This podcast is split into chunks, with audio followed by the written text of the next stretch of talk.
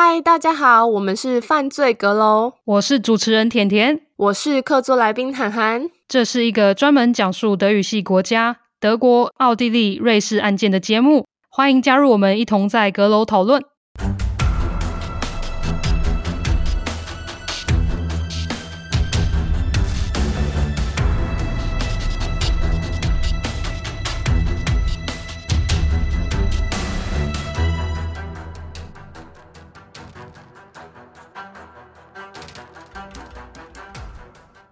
嗨，大家好，我是甜甜。嗨，我是涵涵。那我先来说一下免责声明：本集节目涉及对孩童的性暴力、谋杀等犯罪内容，如在收听过程中有任何不适，请斟酌收听。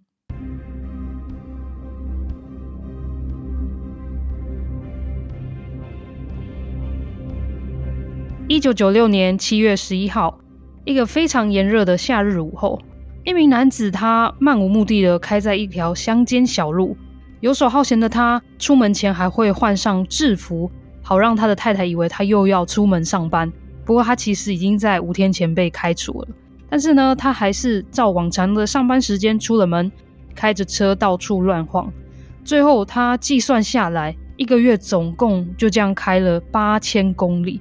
太太则在家独自照顾一岁半的儿子以及五岁大的女儿。那这一天下午的两点四十分，他开车来到了一个小镇，叫做 Wardenburg。那大家不用特别记这个名字。他停在一条乡间小路，叫做 Dortmund Moorweg。那这个呢就比较重要，叫做多特蒙 Moorweg。这个城市离我们第一季第一集提到的欧登堡不太远。这一区的周遭都是田园。那下一个农家院子呢，大概就要间隔好几百公尺。所以想当然，平时的平日。也不太会有很多人在这边。此刻就是下午两点多的时候，刚好有一位叫做乌黑克的十三岁女孩，她驾着自己的迷你马车来到了这一区。乌黑克她后来转弯进入了 Dortmund 的 Moorweg，也就是男子停车的那条路上。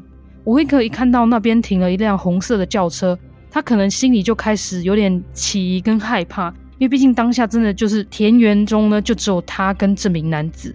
那乌维克他就立刻停下了马车，转了弯，他打算让那马车往反方向走，远离这名男子，然后赶紧去下一个附近的农家。就男子看到这一幕之后，他就立刻发动了车子，缓缓地开向了女孩跟女孩的马车。最后，男子开到了乌维克的马车前方，乌维克还为了要闪躲跟紧急刹车，马车还就这样开进了旁边的田园里。男子拉下车窗后，他等着乌维克跟马车从他的车边经过。因为男子他就是故意让车子占据了整条乡间小路，让伍威克要经过的时候呢，他就是一定要经过他的车。当伍威克他经过男子的车窗的时候呢，男子就立刻伸出了手，试着要抓住伍威克。他抓到伍威克的头发之后，伍威克他当下就立刻尖叫跟求救，试着要挣脱。不过他根本就没有机会，一来是附近根本都没有人，二来是他的力气比男子小太多了。最后。男子就把乌维克关进了后车厢内，留下了他的马车在小路的一旁。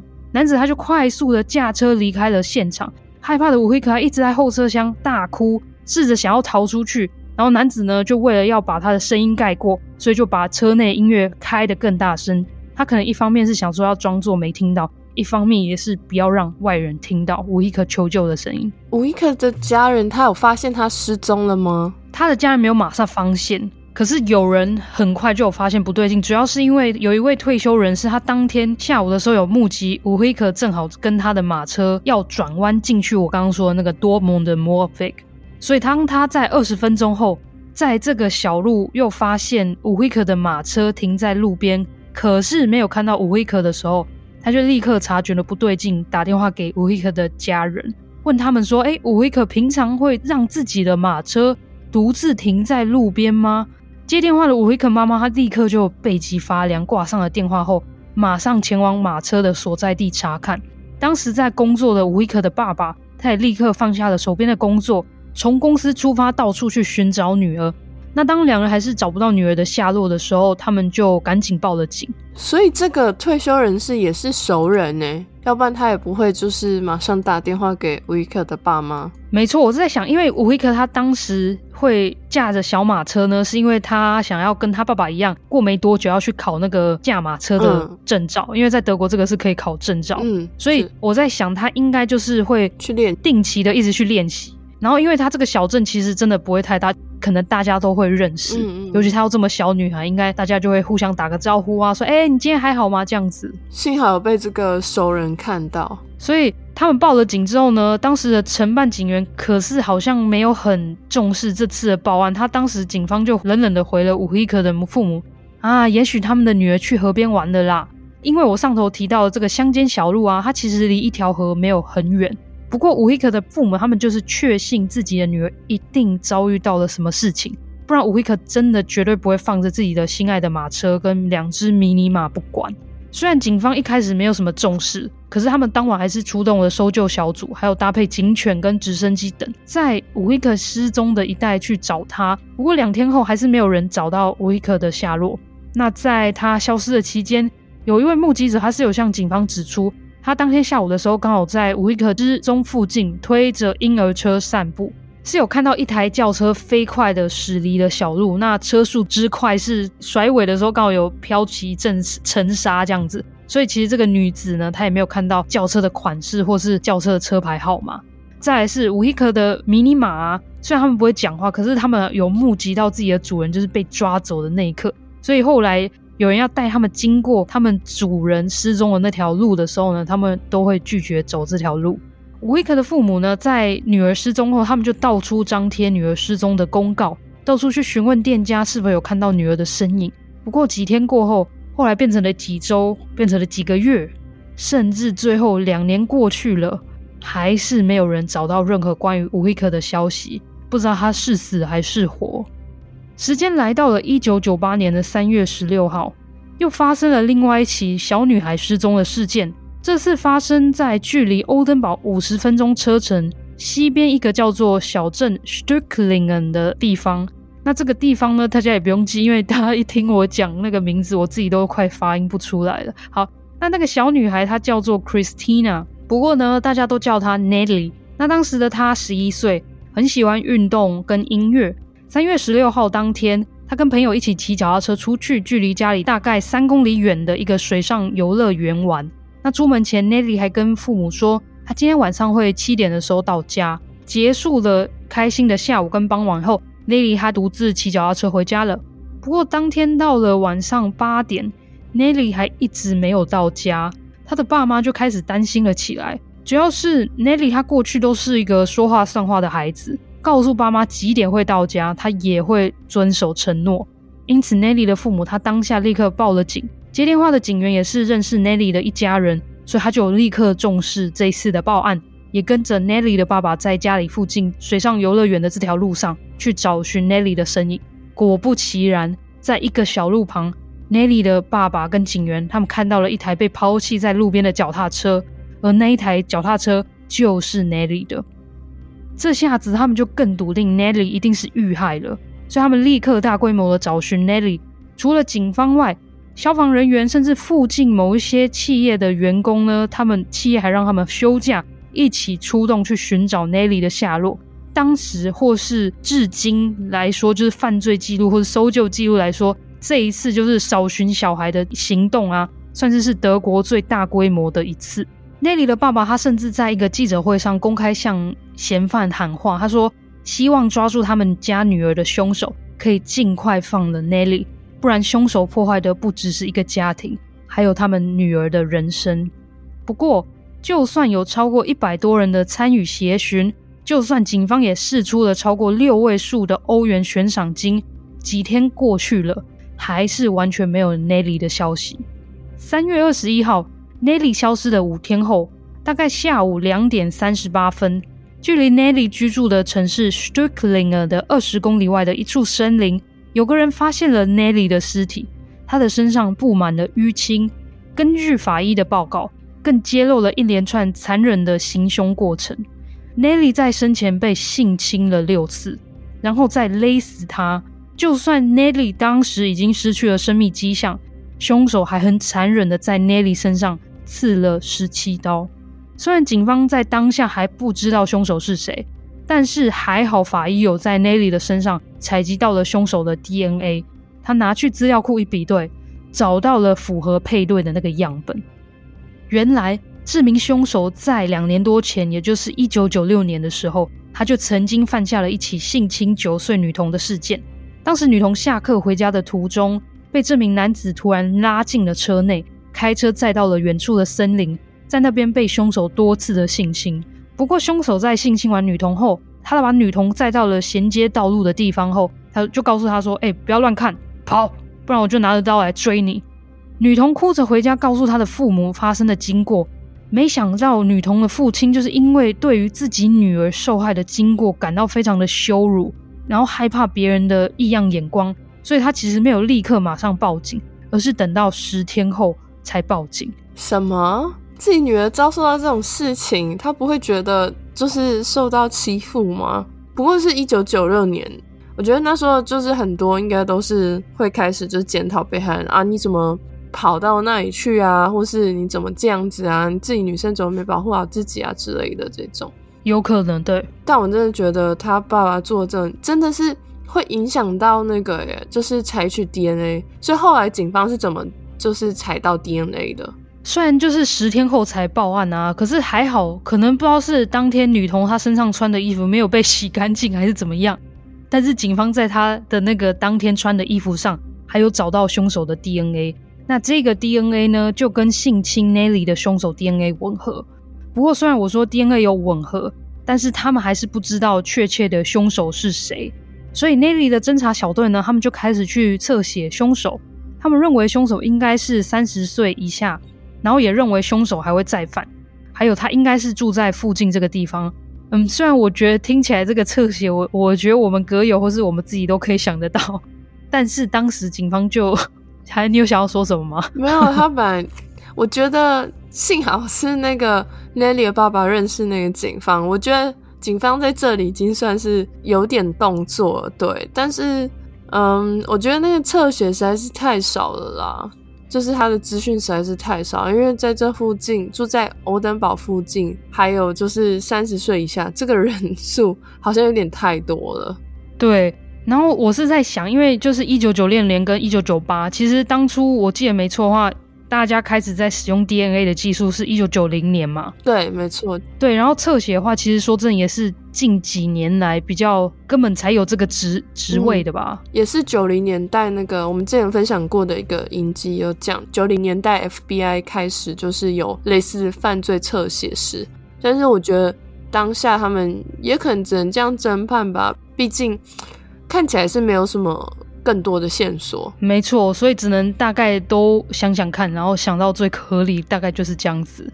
那我们直到现在已经讲了三个案件，而且发生的地点都是在欧登堡周围的小镇，所以伍威克的父母或是警方，他们也在猜测，伤害或是绑架伍威克的凶手应该是跟 Nelly 是同一位。不过这也只是猜测，因为这一两年间。伍威克真的就是消失般音讯全无。不过接下来警方要怎么找出凶手？因为当时的 DNA 的检测技术就算有吻合好了，大家可能都知道，就是 DNA 库有吻合是可能他这个人在之前他有犯下过其他案子，有被记录 DNA，而只要前面那个案子没有破案，这 DNA 就不会知道是谁的，所以必须要收，最主要是要收集那个 DNA 的样本，就要知道有名有姓。才有办法，要不然的话，通常都是很很难侦破的。没错，所以我接下来呢就要分享警方的一个行动。那他也是在德国犯罪史上创下了一个记录。那里侦查小组他们执行了在当时或是全世界最大规模的 DNA 样本收集。侦查小队寄了超多的邀请函给镇上的所有介于十八岁到三十岁的男性。最后被邀请的男性中，总共自愿来了八成。警方总共收集到了超过一万六千个样本，而这一个大动作，其实在当时的德国是很有争议的，主要就是因为当时尚未有太多的基础跟规章去让人合法执行，所以当时的警方算是走在灰色地带。尤其我们想嘛，德国人其实还蛮重视个人的隐私。不过他们也就是当下没有去强迫任何人去测 DNA。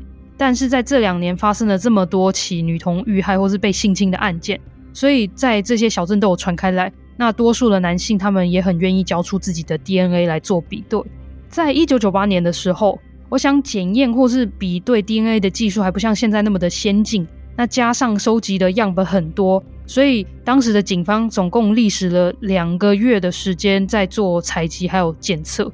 因为 Nelly 失踪与其他女孩遇害的事件已经来到了全国关注的程度，所以其实当时柏林的实验室等等的，或者其他城镇都也有帮忙做检测。最后，皇天不负苦心人，样本三八八九号跟 Nelly 体内找到的 DNA 吻合。那么，三八八九号样本的主人是谁呢？原来。这名男子他当初其实也不太想提交他的 DNA，不过刚好他的亲戚呢，大家就是那时候刚好是国定假日，大家就想说，哎、我们一起去交一下 DNA 好了。然后亲戚就看这名男子怎么无动于衷，没有想要交，然后大家就会开始 push 问他说，哎、你为什么不交 DNA？难不成你是凶手吧？然后男子就为了爱面子，他也找不到任何借口推辞，他最后就跟着亲戚一起去交了 DNA。那也因此。这次警方大规模的 DNA 采集见效了，他们找到凶手了。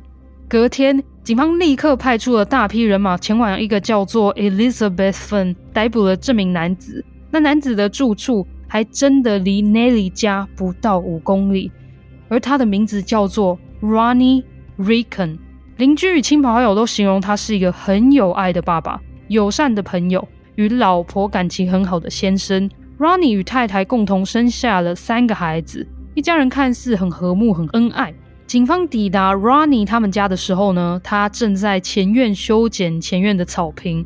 他一脸淡定的跟警方说：“我早就料到会有这一天了，但是因为我不想要在媒体跟警方抵达的时候看到我家草坪很杂乱，所以我正在修剪草坪。”不过又很矛盾的是，有些被采访的附近居民有说。其实大家都知道，Ronnie 过去有犯下性侵未成年少女的记录，所以他们都很小心，不让自己的孩子太靠近这个人。好矛盾哦，所以他到底是装得很好，还是装得不好？因为有的人说他有知道他有记录，然后有的人说就是他是一个很有爱的父亲。可以啊，如果他演技很好的话。还是他可能真的很爱他的小孩，但是不爱其他人的。我觉得有可能，因为我先等一下就来讲一下 Ronnie 他到底的成长背景是什么。也许好，这能投射到他对他的小孩的关系。好的。然后在他的太太跟其他亲朋好友或是家人都在他的成长背景到后来婚后具有一定的影响力，所以我觉得最后才变成了他这种有点双面人的那种感觉。那我现在就来介绍一下 Ronnie Ricken 的成长背景。Ronnie 他在一九六八年二月十二号出生，出生地呢就是我们第一季第一集曾经提到的欧登堡，那也就是位在德国西北部。Ronnie Ricken 他的父亲叫做 Wilhelm，那我之后就叫他的父亲 Willy 就好了，因为爸爸很爱的一位歌手也叫做 Ronnie，所以他原本要替自己的女儿取这个名字，不过女儿在出生过几天后就过世了。当两年后儿子出生，Willy 又帮儿子取了这个 Ronnie 的名字。Ronnie 出生没多久后，其实自己的父亲正在坐牢。坐牢的原因呢，是爸爸诱拐了一位十岁的小女童到车内，先是掐她、揍她，最后又再性侵她，所以他才在坐牢。当时欧登堡的法院就在一九六七年十二月的时候判了 Willy 四年的有期徒刑。所以直到 Ronnie 两岁半的时候。他才真正的开始与父亲有更进一步的接触。不过，Ronnie 的童年现在才真正开始变得更糟。一来，Ronnie 的父母他们婚姻一点都不美满，那 Ronnie 的成长过程中也充满了家暴、虐待等。爸妈时常会喝酒，然后互相殴打对方。那 Ronnie 对自己的父亲呢，也有着非常两面的想法。他回复记者的时候曾经说道：“父亲喝醉的时候冷酷又粗暴，常常揍 Ronnie。”但是他清醒的时候呢，又是一个非常慈祥的父亲，会开车载 Ronnie 出去玩。不过，父亲 v i l l y 做的不止这些，他甚至会对 Ronnie 以及另外两个继女儿性虐待。下班回家后，通常已经喝醉的 v i l l y 他就会跑到 Ronnie 的房间，不是为了要说睡前故事给儿子听，而是逼迫儿子摸自己的性器官，或是叫儿子帮自己做口交。Ronnie 六岁时的某天早晨，他穿着染着血的睡衣上了餐桌，看到这一幕的 Ronnie 妈妈似乎装作什么事都没有发生。另外一次则是某个星期日的早晨，Ronnie 妈妈正在准备一家人的早餐。那刚回家又是喝醉的 Vili 呢？他话也不说的就直接走入了自己当时十一岁妓女的房间。在房门外的 Ronnie 妈妈听到了自己的女儿大哭大叫的求救，她只是转了身去把房门关上后，然后继续准备他的早餐。而自己先生性侵自己女儿跟儿子的事情，Ronnie 母亲一再三缄其口，她从来没有帮自己的三个孩子试着要脱离困境。她只是纵容自己的先生 Vili 继续做这样伤天害理的事情，也因为这些，这群孩子的童年就在被自己的父亲性侵跟家暴中度过。再来是 Ronnie 七岁的时候，一家人终于稍微可以喘口气了，或是该说至少是 Ronnie 与自己的继姐们，因为 Vili 当时性侵了朋友的十岁女儿，也就是 Vili 又再犯了。当时 Ronnie 出生的时候，他也才因为性侵的小女孩入狱嘛。不过这个入狱的事实呢，Ronnie 是很久之后长大后才知道的。因为当时他的妈妈跟 Ronnie 说啊，爸爸是长期外派出去，所以不在家了。啊，听完那个就是他的童年，我觉得真的很恶心。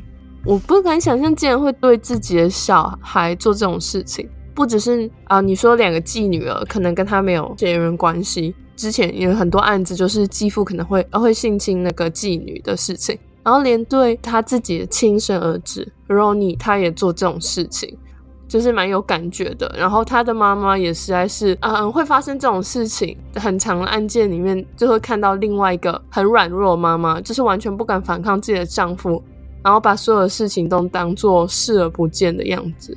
对，所以接下来我要讲 Ronnie 之后长大的过程，他妈妈纵容的习惯。在 Vili 入狱的期间，Ronnie 的妈妈她终于就是下定决心，因为刚韩恩说她很软弱，可是至少她有做这个决定，我觉得已经算是蛮有勇气了。她妈妈决定带着自己的儿女跑到了，或是逃到了欧登堡。那她决定与先生 Vili 断绝关系，虽然看起来好像就是这家人在没有受负的情况下重新开始，但是 Ronnie 的妈妈她还是用一贯的态度，沉默来处理小孩曾经遭受的创伤。所以小孩过去的遭遇一直都没有被好好的重视、正视，这样子就好像被封印起来的感觉。那也许是 Ronnie 成长环境的影响，让他在学校的表现也不是太好。他连上小学一年级的时候都可以被留级的那一种。那再来是 Ronnie，他因为鼻子长得比较歪，所以他也会被国小同学们嘲笑，甚至还被取了一个绰号叫做“歪鼻子”。那上了国中后，情况也没有变好，Ronnie 他还是持续被同学们欺负。常常被揍，或是大家会抢走他的书包，然后在校园中庭啊，把 Ronnie 书包的东西全部丢在地上这样子。那夸张的时候呢，同学还会把他的头塞进马桶里面。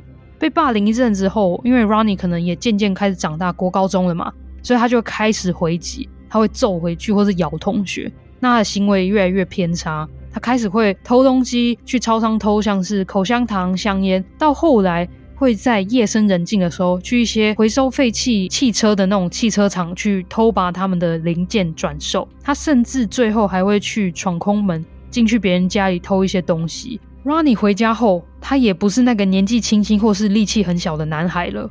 他也不会再忍受过往母亲对他的家暴，因为母亲以前过往也很常喝醉的时候，除了揍先生以外，他也会打小孩。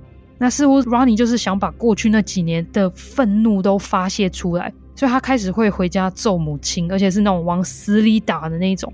Ronnie 某个友人也回忆到，每一次跟 Ronnie 一起去钓鱼的时候，他就活生生的把鱼头哦直接拔掉，然后冷冷的回朋友说：“啊，我觉得很好玩啊。”我们大家都知道嘛，这样虐待动物的行为啊，歌友们应该就有听过其他节目都有说，这算是连续杀人犯小时候会有的行为，就是虐待动物。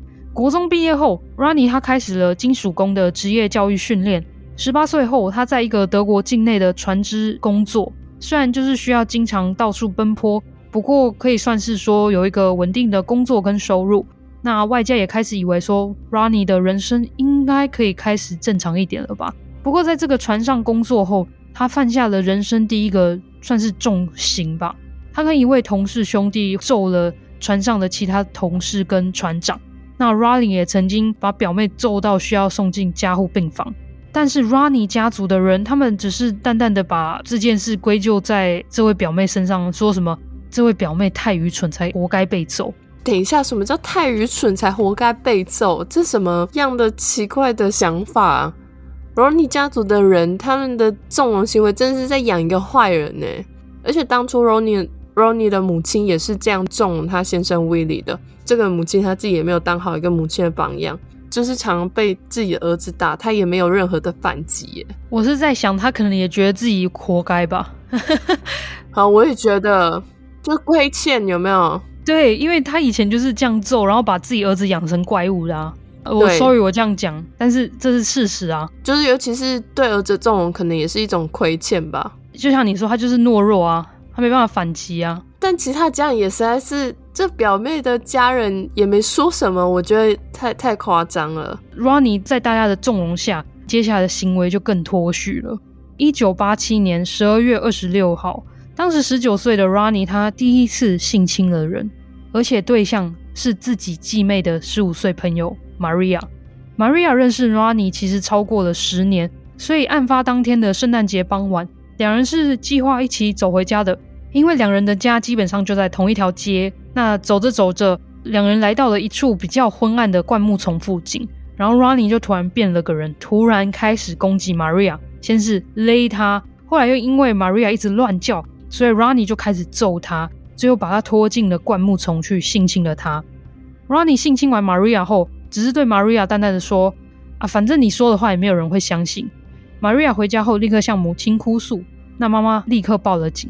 得知自己儿子被控诉性侵女孩的 Ronnie 妈妈，她又用一贯的纵容态度说什么自己儿子绝对不会干这种事情。这些就算了哦，还记得我有说 Maria 其实是 Ronnie 继妹 Ramona。十几年交情的好朋友哦，结果竟然当时自己的好友 Maria 说被他的哥哥性侵的时候呢，Ramona 没有选择相信 Maria。Ronnie 他当时就向检察官说，他跟 Maria 发生性关系是双方同意下进行的哦，而且这位检察官就真的还相信了他的说法，所以 Maria 的案子就这样被撤销了诉讼。Ronnie 他第一次犯下性侵，却能逃过一劫。我想，这更让他确信自己可以开始为所欲为了吧。时间过了一年半，一九八九年五月二十号，当天是他休假的最后一天。那他隔天就会开始又再上船去工作了。那二十一岁的 Ronnie，他决定把这一天留给跟自己感情不错的妹妹，十九岁的 Ramona。两人下午呢就一起坐在母亲的公寓里喝啤酒。Ramona 就接到自己男友打来的电话。男友就跟 Ramona 说：“嘿，已经傍晚喽，差不多要回家喽。”结果 Ronnie 听到之后呢，变了个人似的，抓狂的跳到了妹妹 Ramona 的身上，用皮带勒住了 Ramona 的脖子，把 Ramona 就拖到了房间，性侵了自己妹妹两次。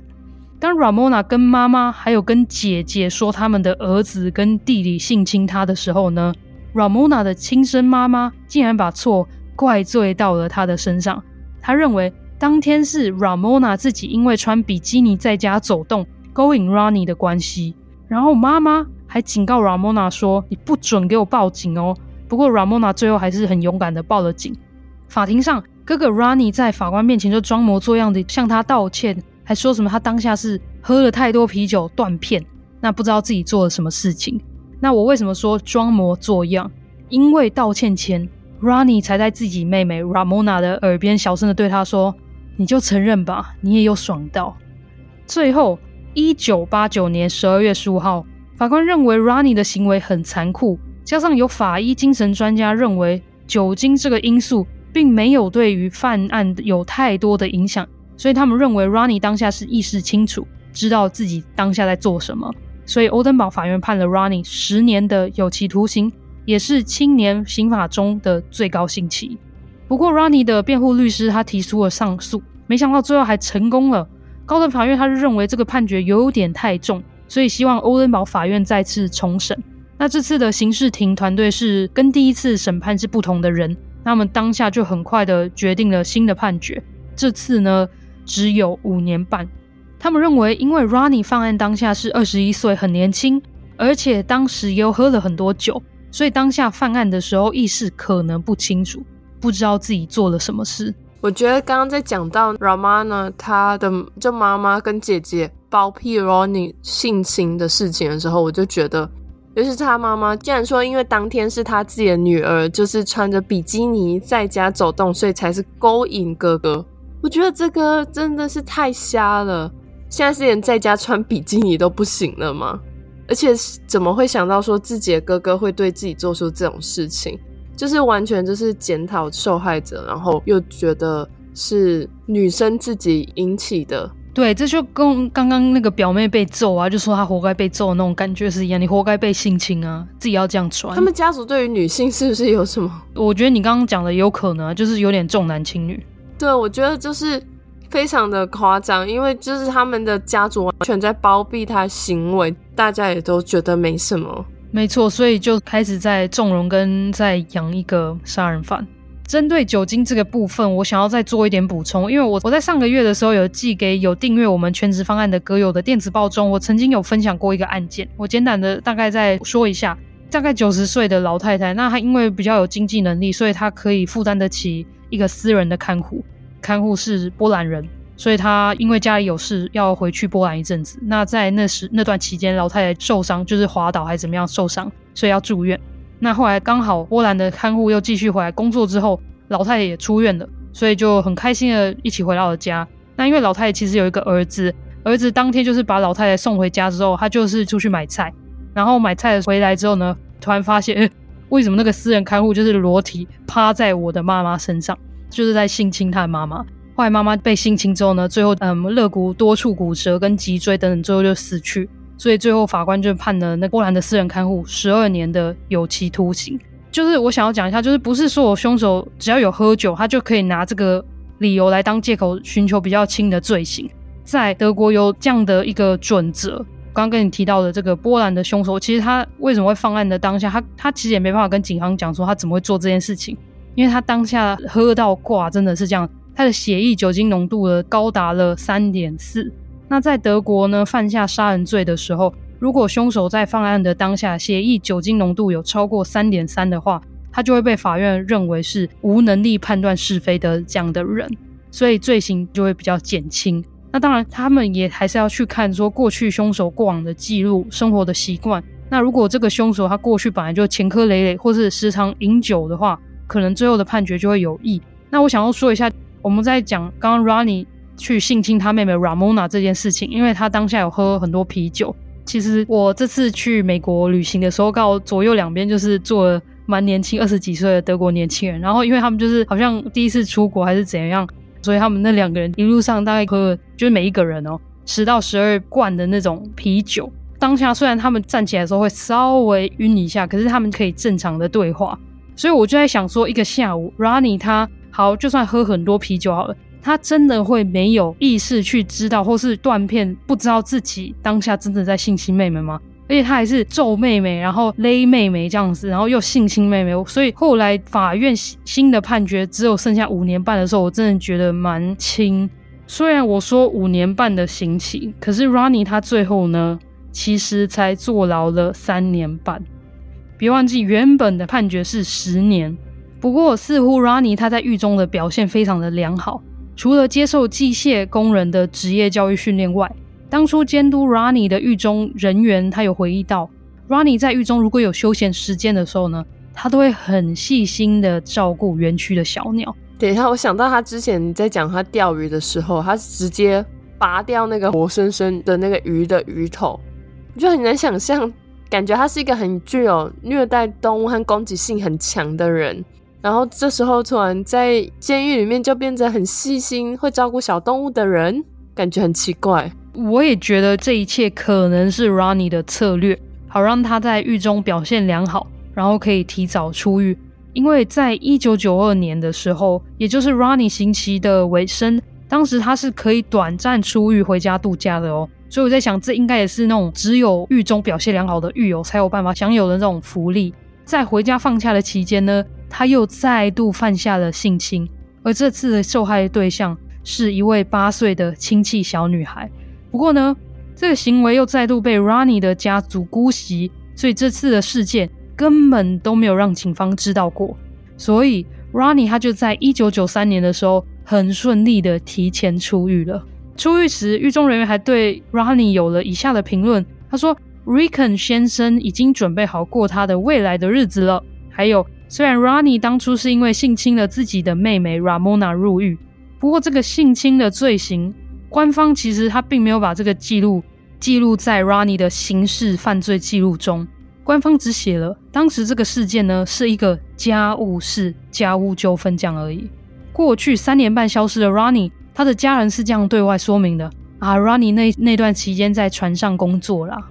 第三次哎，竟然就是已经第三次对家人下手了，竟然还一直纵容他，而且他的再犯率也太高了吧？就是时间也太短，冷却期太短了吧？就他只是被放假回去。他就做这件事情，我觉得这是再犯率太高了。对，主要是因为一来他连官方都可以骗了，然后家人又纵容，所以我在想，他也是那种态度。除了他可能因为一直都有那种性欲望以外，觉得说反正我也可以干，没有人可以对我做得了什么的那种感觉。对，因为你一再的纵容，就是关也关不怕，然后家族也一再的纵容他，那他当然会觉得说。就是有恃无恐啊，什么都可以做啊，反正就是这样子而已。是的，那我们就直接来讲一下出狱后的人生。Ronnie 对外来说就是一个没有前科的人嘛，因为我刚刚有说他们就只是把他变成一个家务纠纷这样的事件而已。又有一个稳定的工作，所以他在一九九五年的时候结婚了。婚照上呢，可以看到他与太太还有刚出生的儿子。照片中的 Ronnie 笑得很开心很满足，两人看似很婚姻美满。Ronnie 太太的亲友形容 Ronnie 是一个很有礼貌、友善、很爱帮助人的人。在我觉得 Ronnie 的太太，她在 Ronnie 的人生中，就是婚后也扮演了蛮关键的角色。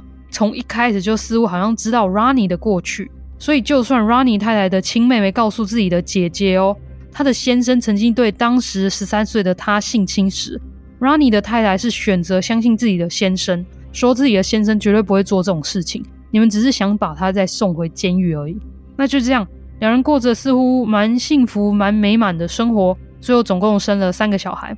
为了维系这个看似完美的家庭，就算 Ronnie 失业了，他就上头有说嘛，他就是还是假装照常的出门上班工作，完全没有跟自己的太太说丢了工作的事情。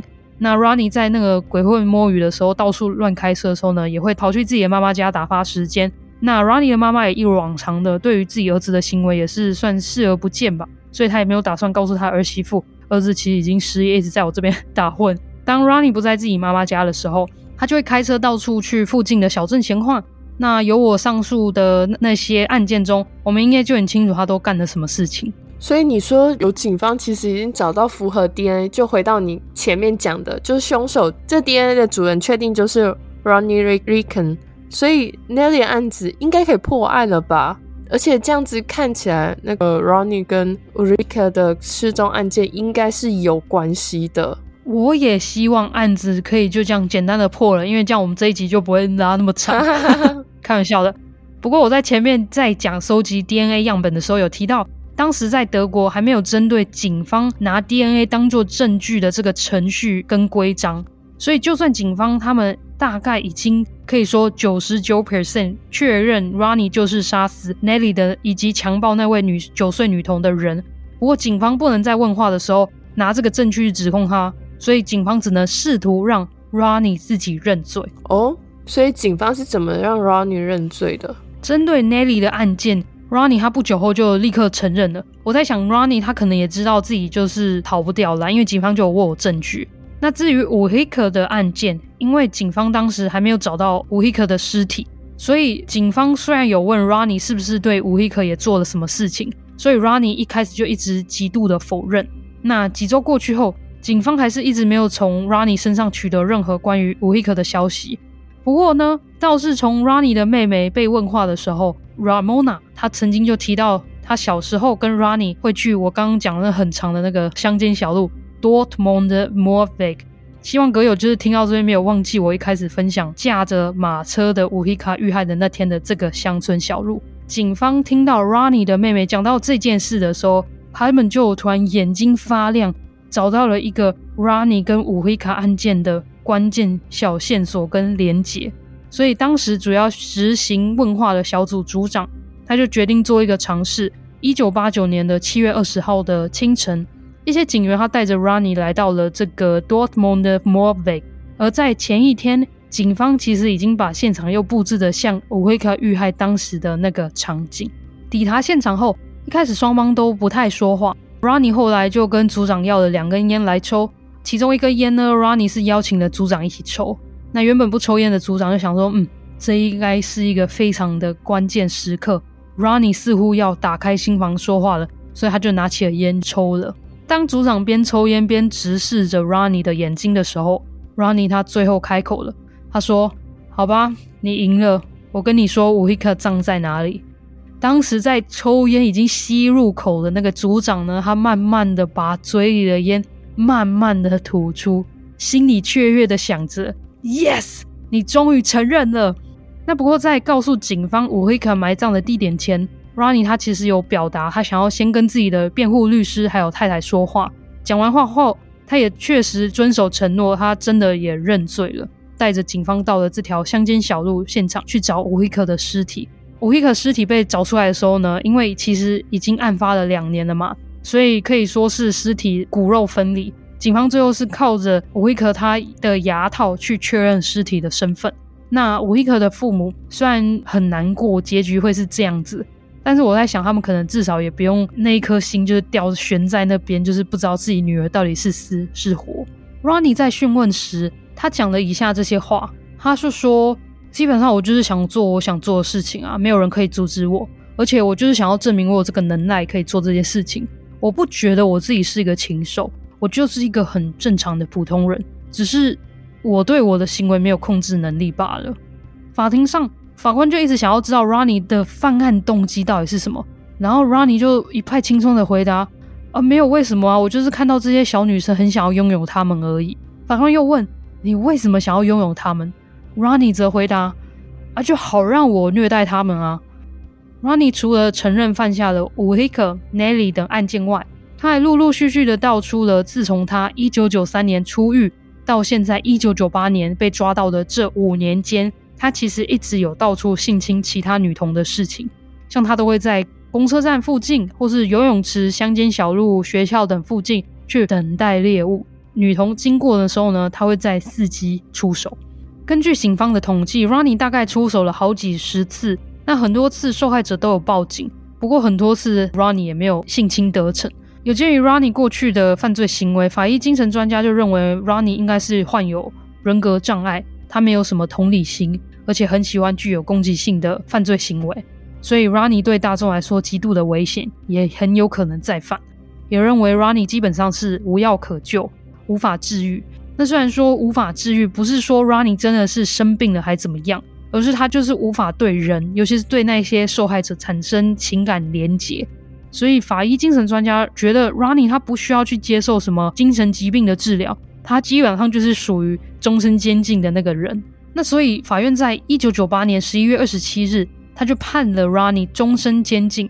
当时审判的法官就是上头当 Ronnie 性侵自己妹妹 Ramona 时，原本要判 Ronnie 十年的那位法官。法官也认为 Ronnie 是知道自己犯下的罪行，并非神志不清才犯案的。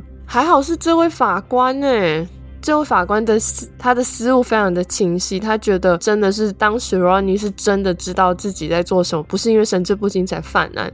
现在我也很想讨论，就是当初如果是大家都认为他的判决就是合理的话，说真的，我就不知道 Ronnie 还会不会有机会犯下这么多起后面性侵或是杀人的事情。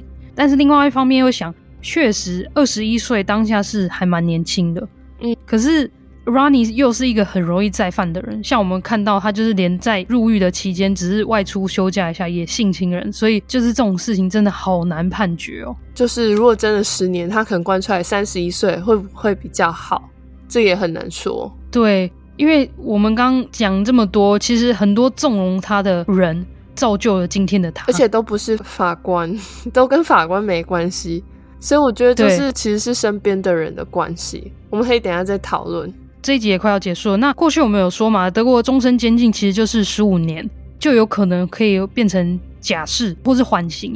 那所以 Ronnie 他在被关了十五年后，也就是二零一三年的时候，当时法院是有针对他的刑期去做讨论的。不过法院认为他过去犯下的罪行实在是太残忍了，加上 Ronnie 当时还没有什么悔意，所以最后认为他的终身监禁还需要关到二十三年，也就是二零二一年。那时候呢，Ronnie 他自己是有透过律师去申请假释，不过还是被法院拒绝了。但是到了明年二零二三年的时候，法院会再度的审理，因为到二零二三年的时候呢，也就是他会被关了二十五年了嘛，到时候就是要看会不会真的转成缓刑。主要是因为德国，我听说极端极端的话，终身监禁真的就只能被关二十五年。后来有去探视 Ronnie 的辩护律师，他有转述。Ronnie 是跟他说，他很满足他现在在狱中，因为他觉得如果他真的出狱的话，应该不用两周，他又会再度的犯案。那我现在再分享一下小讯息，就是二零二一年的时候，Nelly 的爸爸他是有接受一个电视台叫做 RTL 的采访。Nelly 的爸爸他至今每一天都还在悼念失去的女儿，他甚至时常在想，如果自己的女儿到现在还活着的话。因为其实后来想想，他女儿会跟我一样大，然后我就会觉得哇，然后他爸爸就是从他大概九岁，诶，十一岁的时候，一直每天悼念小孩到三十二岁，我就觉得哇，然后他爸爸就在想说，女儿现在还会做什么事情，会不会让他有孙子抱？如果是我的话，应该是没有孙子抱。对，那 Nelly 的爸爸是也有说，他真的无法想象 Ronnie 出狱的那一天，因为他真的会无法接受，尤其他就觉得说，这个人应该就是要被关一辈子，因为他伤害了我的女儿，他也让他们的家庭破碎了。以上就是今天的案件。我觉得其实整个案件看起来，以我的角度来说，我觉得最大的问题都还是他的家庭。就是不是只有他爸爸的问题，就是他本来是一个受害者，后来变成加害者，这在很多那个家暴跟性侵的案例都很常见。还有他妈妈就无限纵容父亲，父亲对柔女做的任何事情，这种事情就你很难依靠说去法律去限制这个人，去真的去矫正这个人，因为不管怎样，他生活周遭最常接触还是家人。所以我觉得，就法律是最低限度的限定。那他，我不知道他二十五年刑满之后，他会不会被释放？因为他们也只能把他关到底，或是让他去要求他出狱之后接受精神治疗之类的。但这也是最多法院法律上最多能做的事情。其他事情就真的是可能是他的妻子，或者是他，我不知道他妈妈是不是还在啦。就是他的其他的家人都不应该再就是纵容他的行为啦。对，明年二零二三年的时候，我会再帮他大家追踪这个讯息。嗯，然后如果大家想知道的话，就是也欢迎订阅我们全职方案或什么，或是电子报。那可能我会透过那个方式去跟大家讲，或是在特辑的时候跟大家分享。不知道，就是看有什么补充的。对对对，然后这个部分我又想到讲一件事情，就是我觉得家庭中父母或是所有人，我觉得你都要教小孩一个要去判断是非对错，因为我觉得这个东西是要从小就是开始去培养的。正确的观念，我觉得他整个家族是扭曲的。对对对，所以我觉得这个部分就是要从家庭开始去教育小孩，因为这是这是义务啊。因为我们上一集在讲小孩爸妈的义务的时候，监督的义务的时候，这一部分就是父母的义务。你要去教小孩一个正确的观念。像他这样子，父母失能，我们讲这种叫父母失能嘛，就是家暴、酗酒还性侵。其实我后来有想到，外界可以做一件事情，嗯、或是亲戚可以做一件事情，就是。当然是亲戚也要有理智的判断。如果我我看到我亲戚有人这样做的话，我可能会告诉社会局。对啊，就直接报警啊！社会局就可以出手，然后就可以把小孩带走。你看他的亲戚连表妹被打都还纵容成这样子。对，所以我们一直在分享案件的时候，或是到最后在讨论的时候，我们都跟大家讲说，不要不讲话，就是你要去多留意，要去注意。然后你真的觉得发现事情不对的话，你就要讲。对啊，因为你不讲话，可能就是觉得会铸成大错。那下一个可能就是已经悲剧发生了，然后你觉得懊悔或是什么的。对，因为你今天可能他不会直接伤害到你，可是他可能伤害到别的家庭。像 Nelly 的爸爸，从二十几年前就已经失去孩子，每天都还在难过。你觉得他也可以开心的过日子吗？也没有。我觉得丧子之痛是最难平复的。有另外一个题外话，当时 Ronnie 他有在法庭上，就是当他们认罪的时候，都要再去陈述一下案发的经过。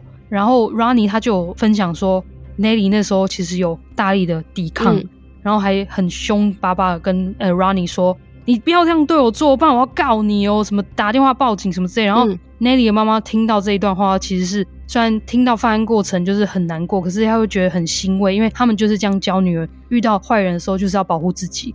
所以虽然没办法真的成功，可是至少他们知道哦，女儿是这样子有在为自己抵抗，所以他就觉得很欣慰。那时候我听到说哇，我都快鼻酸了。好了好了，那我们这一集就是这样子有点难过的结束。我觉得我们第三季不知道是怎么样，就是 一直在讲小孩，一直在分享小孩的事情。好，我承诺大家第五集就会不一样，好不好？那我们现在就来短暂的念一下 MixerBox 的赞助跟 Apple Podcast 的留言。那我们又有新的听众加入了我们的咖啡方案的赞助，那他是嘉妍，谢谢佳妍，谢谢谢谢，请我们喝咖啡。对，因为我真的是每天都在喝咖啡，所以周一到周日，我那时候我先生出国的时候，他没有教我怎么用他的咖啡机，因为他怕我用坏它。所以我真的是每天上班的时候，我就要去买一杯咖啡。那其实现在又物价上涨之类，常常一杯咖啡也要三点多欧，就是大概 Starbucks 的价格，对，一百多欧，一百多台币。可是它又没有很美味，跟也没有容量，也没有很大。那我就每天都心非常的痛。然后这时候你的赞助就真的帮助了我们，对，所以非常的感谢你。第二位呢，其实我已经我们已经有在其他集已经讲过，他是丽蓉或是 Connie。那因为 Connie 呢，他是有订阅了我们的全职方案，年订阅的人呢都会直接收到我们的独家的周边商品。可是丽蓉就是我要寄给这个周边商品的时候，我需要一个手机号码。可是我寄了大概三封信给你，你一直没有回我，所以我只能透过节目的方式，请你回我。告诉我你的手机，你这样才会得到周边商品。或是你如果不想要的话，也可以告诉我。呼喊丽蓉，对，这一次只有一则 Apple Podcast 留言，那这一集就由涵涵讲。好，因为这是针对我的。好，是来自香港的留言，他说要给我们一个小建议，是一个四颗星的留言。他说涵涵可以不要压低声音，可以张大口型说话，这样会清晰一点。谢谢。讲一下，就是我本来讲话就是一个很懒惰的人。之前是因为开始录 podcast 的时候，因为第一季到第二季前面我都是算是我们都算是双主持人的模式，所以我也要讲案件。对，所以那时候其实甜甜就给我很多建议，就是我讲话要讲起来比较清楚。可是现在就是可能就因为是客座关系吧。就是讲的话没有那么多，也比较少去练习。因为之前我们在录音的时候，一次可能就像甜甜这样子，今天这一集这样一整集都是他在讲话，所以你那个练习就会有差。简单讲就是发懒。对，但压低声音你没有压低，因为我声音也很低啊。我声音其实就是这样子。我在想会不会因为因为韩安他，你要想一下他的录音的环境，因为他算是坐在地上，然后他的因为麦克风是一颗球。所以它其实是好像架在你的电脑还是你的书上？就我架在电脑上，然后电脑上面有一个德文德德字典。可以想象他做的时候，他的嘴巴可能在麦克风上面一点点，变成他可能要头往下的时候，我觉得那时候会确实会把你的声音压住。对，但是其实我声音本来也没有很高，就是这样子。对，反正以后我会再叫他大口说话嘛。以后甜甜会多提醒我张大口型说话。在我们录音前就啊一呜 a 哦这样子。好了，我们今天就聊到这边喽。希望大家会喜欢我们的案件，那就谢谢大家。希望大家可以多留言，或是多订阅我们的节目的方案，或是上我们的官网买我们的周边商品。跟大家讲一下一个好消息，今天终于有人买了我们一个环保袋，真的哦，第一位客人，谢谢 谢谢昭仪。所以就算他没有订阅，可是谢谢昭仪。真的很感谢你，就是让我们周边商品的商店开张。对对对对，谢谢，终于可以寄谢谢商品了。我就是周边商品都放在我姐家，我还好，就是他们家也蛮大的，不然到时候他说靠，你都给我寄那么多周边商品又卖不出去，才占空间。好啦，先这样喽，下次见，拜拜。拜拜。那我们下次见，我们是 Dark Crime 犯罪阁楼。